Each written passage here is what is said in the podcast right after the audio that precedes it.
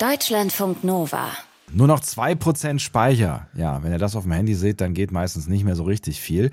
Also müssen wir aufräumen. Daten und Apps und wir schauen auch mal, welche Apps viel nach Hause telefonieren. Das ist die erste Netzbastel-Ausgabe des Jahres und die ist ja traditionell schon digital, könnte man sagen. Und ähm, werden auch ein Smartphone hacken, das kein bisschen Google mehr drauf ist. Das ist zumindest das Versprechen, was Netzbastler Moritz Metz in Berlin in unserem Hauptstadtstudio gemacht hat. Moin Moritz.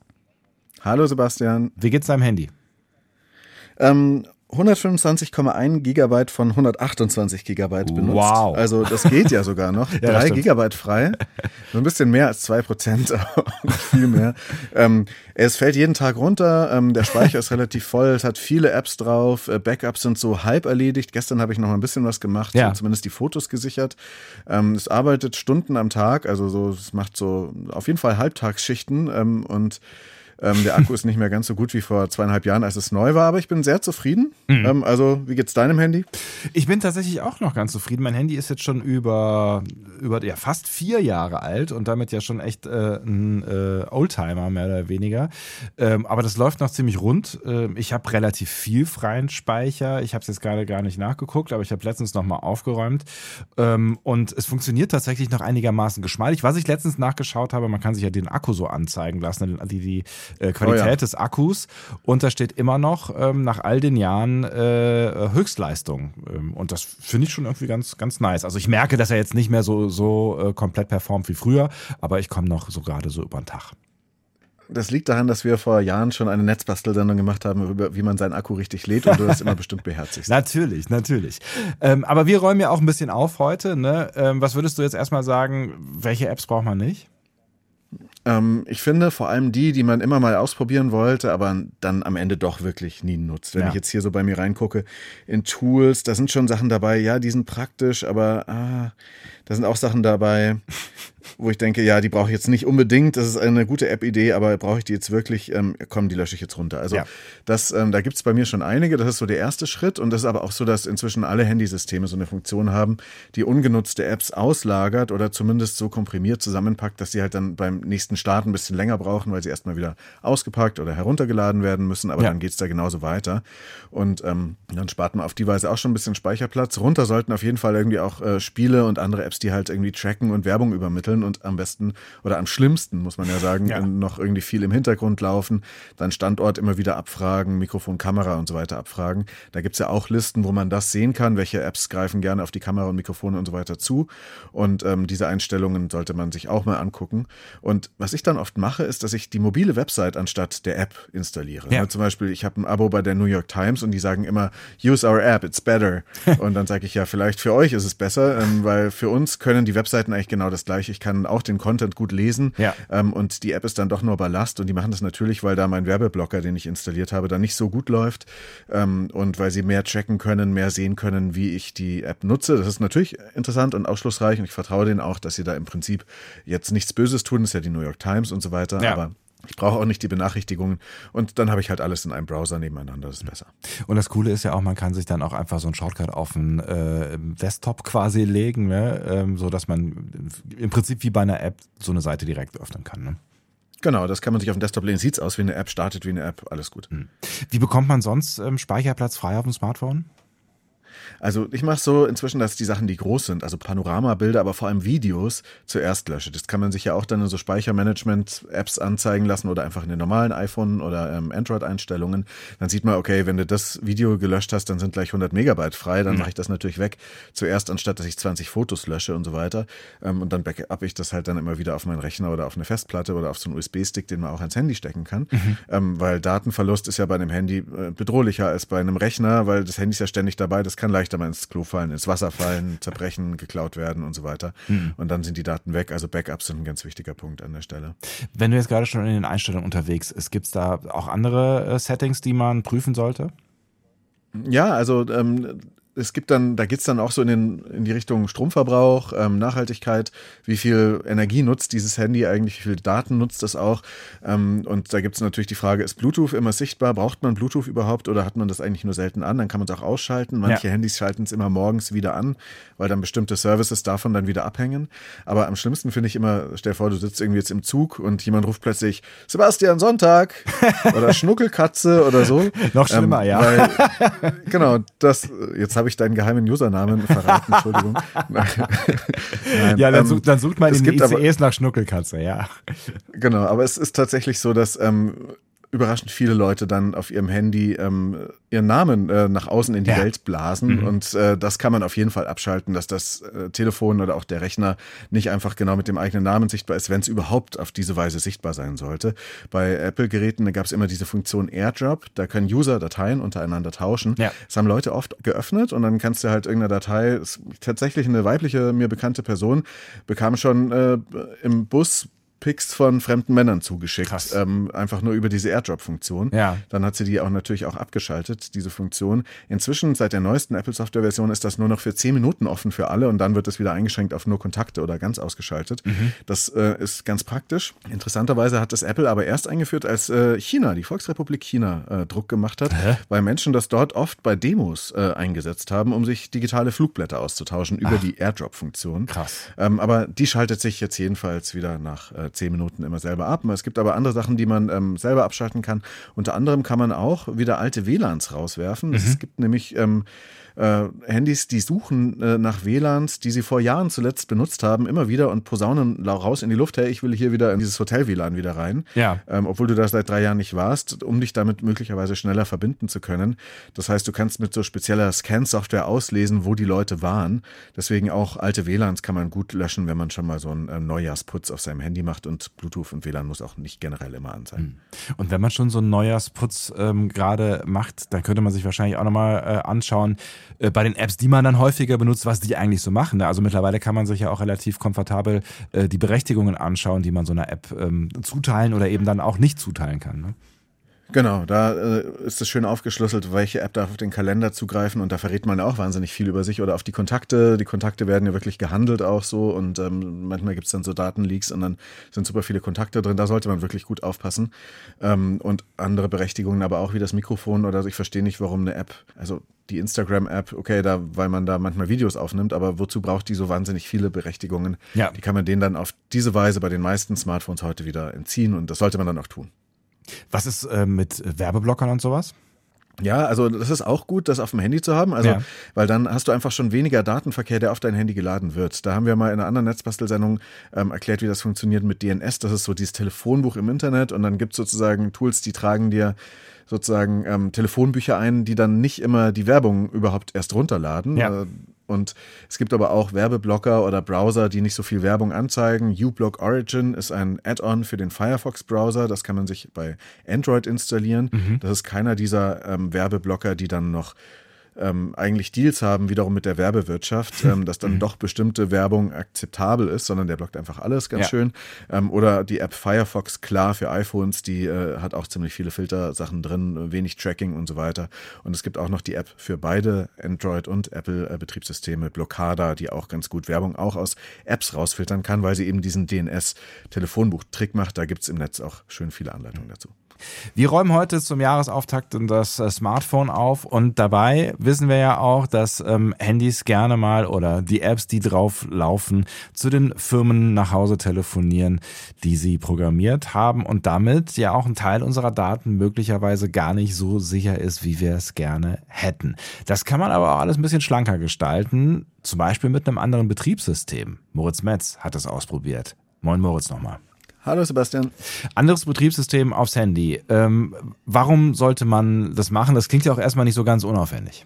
Ja, das ist nicht ganz unaufwendig, aber auch nicht so schwierig äh, in manchen Fällen. Ähm, und es gibt zwei Gründe dafür. Das eine ist die Hardware. Also Handys halten ja oft nur ein paar Jahre. Dieses Wort geplante Obsoleszenz ist ja äh, einigen bekannt, dass ja. die Geräte vielleicht auch absichtlich ein bisschen kaputt gehen oder zumindest keine Updates mehr bekommen. Nach zwei Jahren, so bei so einem Android-Telefon kann das schnell passieren. Und ähm, dann klaffen Sicherheitslücken auf, gibt keine Erneuerungen mehr. Manchmal gehen dann auch irgendwelche neueren Apps gar nicht mehr auf dem Handy, obwohl die Hardware eigentlich noch voll in Ordnung und weiter benutzbar ist. Und ja.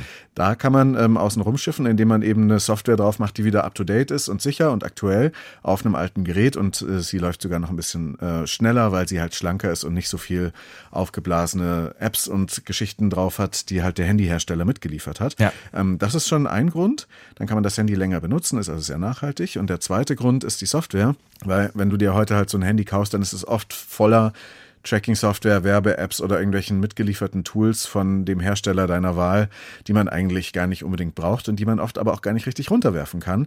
Die können einen teilweise auch fies überwachen, gerade wenn du dann so ein Xiaomi-Handy hast aus China und so weiter, weißt du nicht ganz genau, welche Datenverbindungen das eigentlich alles eingeht. Ja. Ähm, Android, ähm, dieses Betriebssystem für die Handys gilt zwar als Open Source, das ist auch so, der Kern von Android ist Open Source, das heißt, den kann jeder nehmen, selber bearbeiten ähm, und anpassen auf sein Handy, aber diese ganzen Dienste, die auf den Handys dann drauf sind, und da kommen auch viele einfach von Google, die ja Android sozusagen maßgeblich ähm, entwickeln und äh, erfunden haben, ja. ähm, die sind eben nicht Open Source, da weiß man nicht genau, was die machen und die telefonieren gerne nach Hause. Kollegen vom Heise Verlag, die haben das gemessen, das kann ich auch nochmal verlinken, die haben sich das angeschaut und das war so ein Samsung Galaxy S10 und bei jedem Booten, bei jedem Neustart ja. lädt dieses Handy einfach mal zwei Megabyte Daten in weit über 100 Verbindungen. Ähm, mhm hoch. Das haben die alles mitgeschnitten und zwar von Apps, die auf dem Gerät noch nie richtig benutzt wurden, Spotify und Facebook und so, die da mit drauf waren. Krass. Und dann haben sie auf dieses Handy ein anderes äh, ROM, also ein anderes Betriebssystem aufgespielt und das hat dann nur noch 60 Kilobyte, also weniger als ein Dreißigstel ähm, verbraucht im ja. Vergleich zu diesem Standard-ROM an Daten, die da hochgesendet werden und funktioniert ansonsten mindestens genauso gut. Und dann gab es noch eine andere Studie von einem ähm, Forscher in Irland und der hat gesagt, dass Android-Smartphones bis zu 20 Mal mehr Daten an Google senden als äh, iPhones, also die Konkurrenzgeräte. Ähm, und das hängt natürlich auch davon ab, welche Dienste da aktiviert sind. Aber auch da sieht man, dass so zumindest diese Android-Telefone, die man leichter mit anderen Betriebssystemen flashen kann als die Apple-Geräte, da geht das eigentlich nicht, dass die schon äh, nicht sparsam sind mit hm. Daten, mhm. die sie hochladen. Was für ein Handy braucht man dann da? Oder geht da im Endeffekt jedes? Also es gibt ja von diesem Android-Betriebssystem ganz viele verschiedene Varianten. Ja. Ähm, und da, weil das Open Source ist, kann man das dann eben auch anpassen auf einige Geräte.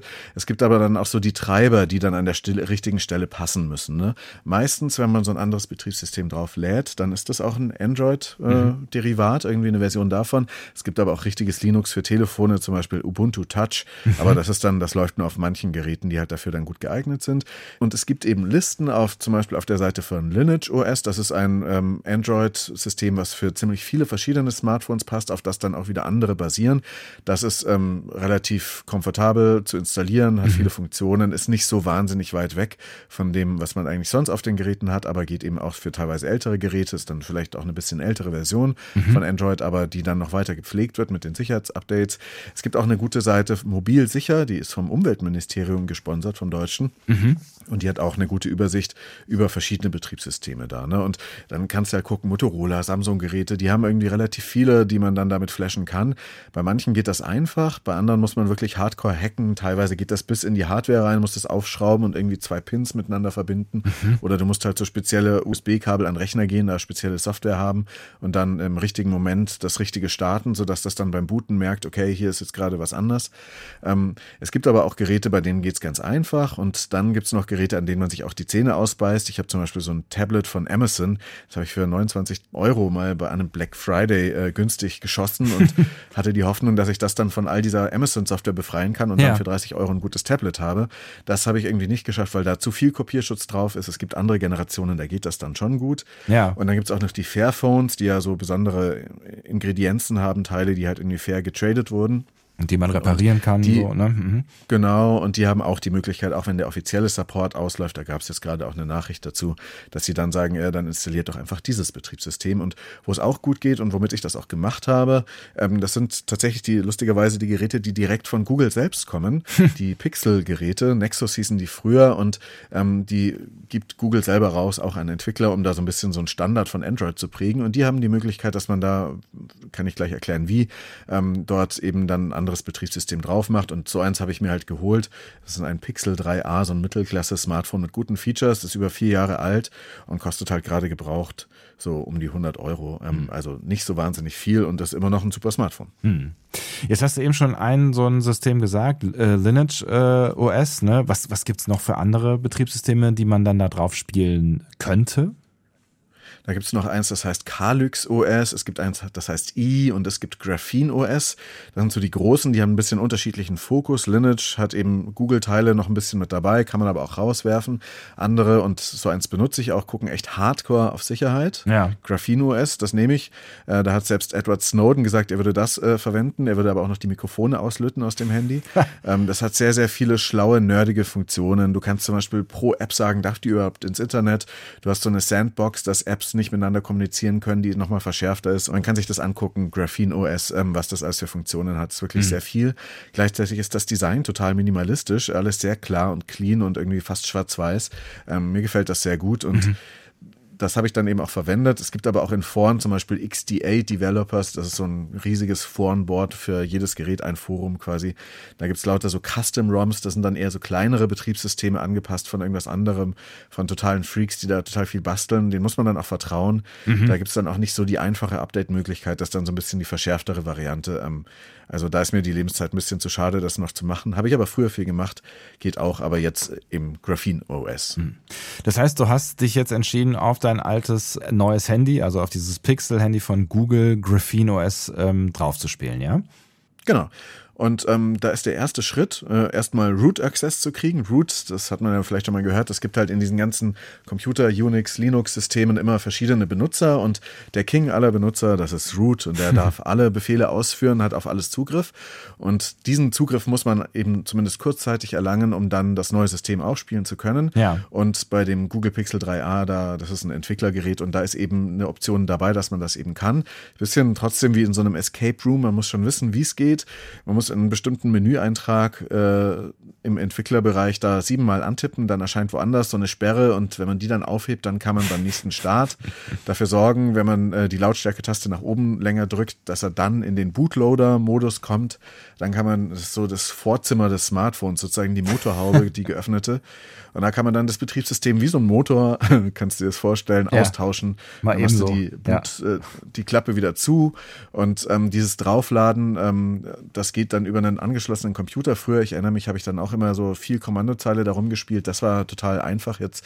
Ähm, man geht auf die Webseite von Graphene OS, schließt das Telefon mit einem Kabel an den Rechner an, äh, ja. äh, guckt, dass die Berechtigungen stimmen, dass der Browser der richtige ist, der dann auf dieses Telefon tatsächlich zugreifen kann, auf die USB-Schnittstelle und dann kann man das sozusagen in der Anleitung drückt man immer wieder auf den Knopf, dann liest man, was man als nächstes tun muss und dann dauert das keine zehn Minuten und dann äh, hat man ein neues System auf dem Handy, muss den Bootloader wieder zusperren und ich würde sagen, das ist alles in allem ein echt einfacher Prozess mhm. geworden. Aber das ist jetzt, das, also es klingt wirklich sehr einfach, aber so einfach ist es nicht immer.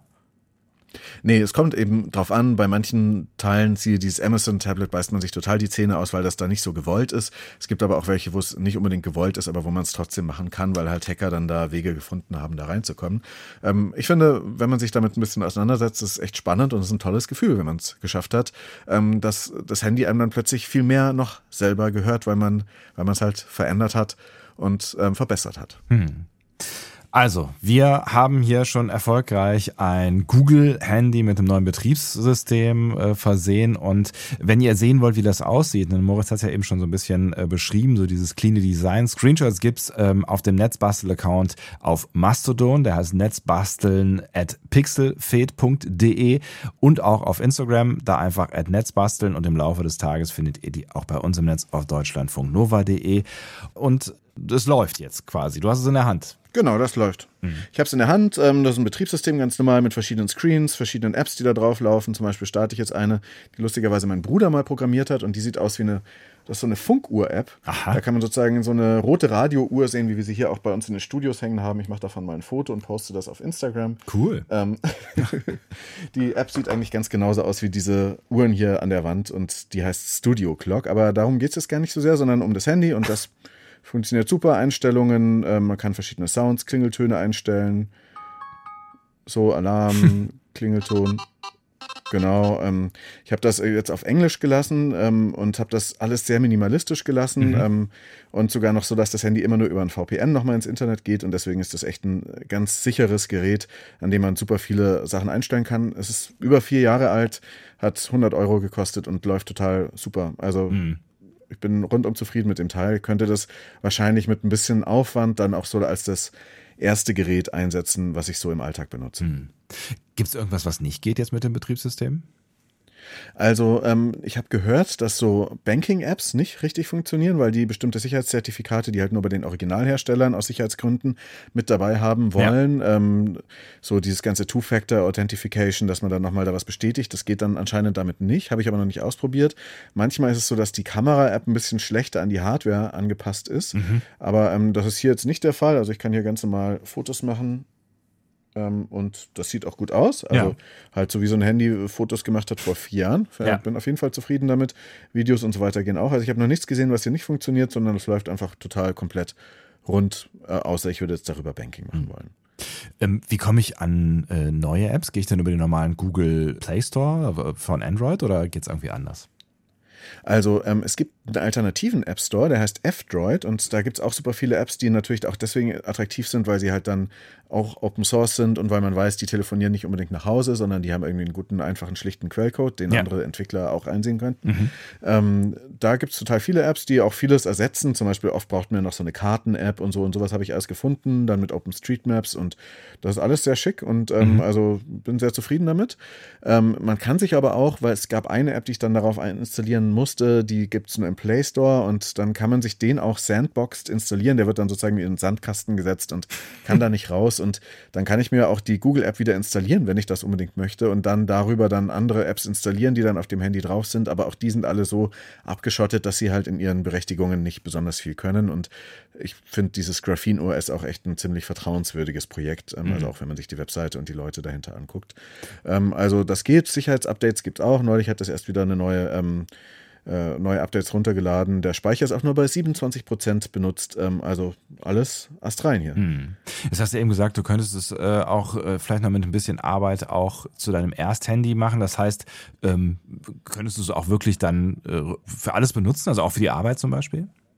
Könnte ich wahrscheinlich. Wir könnten ja mal ausprobieren, darüber zu telefonieren, Sebastian. Ja. Ähm, soll ich dich anrufen? Nee, ruf du mich an. Ich rufe dich an.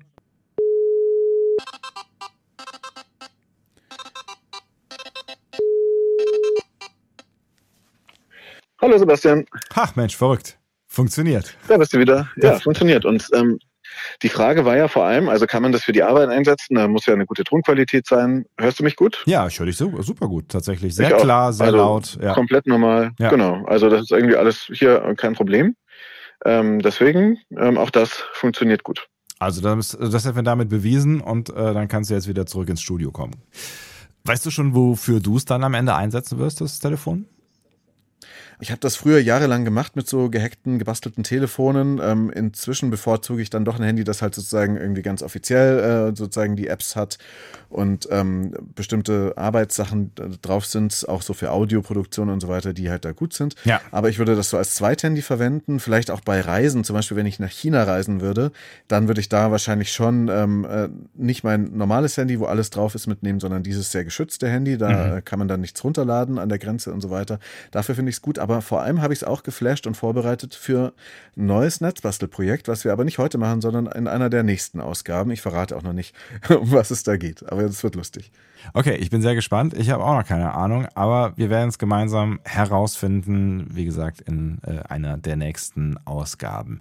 Das war jetzt erstmal Netzbastel-Ausgabe 189. Wir haben unser Smartphone aufgeräumt und auch äh, dafür gesorgt, dass es vielleicht nicht mehr so viel nach Hause oder wo auch immer hin telefoniert, zum Beispiel unter anderem mit einem neuen Betriebssystem. Das geht vor allen Dingen relativ geschmeidig auf äh, Android-Handys, also den wo das Betriebssystem von Google draufläuft. Bei iPhones ist das alles nicht so einfach, aber das telefoniert auch nicht so viel nach Hause, wie das Google-Telefone tun. Das haben wir alles gelernt von unserem Netzbastler, Moritz Metz. Und die wichtigsten Tipps dazu, die gibt's wie immer bei uns im Netz auf deutschlandfunknova.de und ähm, Bilder von dem, was Moritz da gerade so gemacht hat, gibt's auch ähm, bei uns auf Instagram. At Netzbasteln ist der Account oder auf Mastodon netzbasteln at pixelfed.de. Moritz, bis in zwei Wochen. Bis dann. Tschüss. Tschüss. Deutschlandfunk Nova.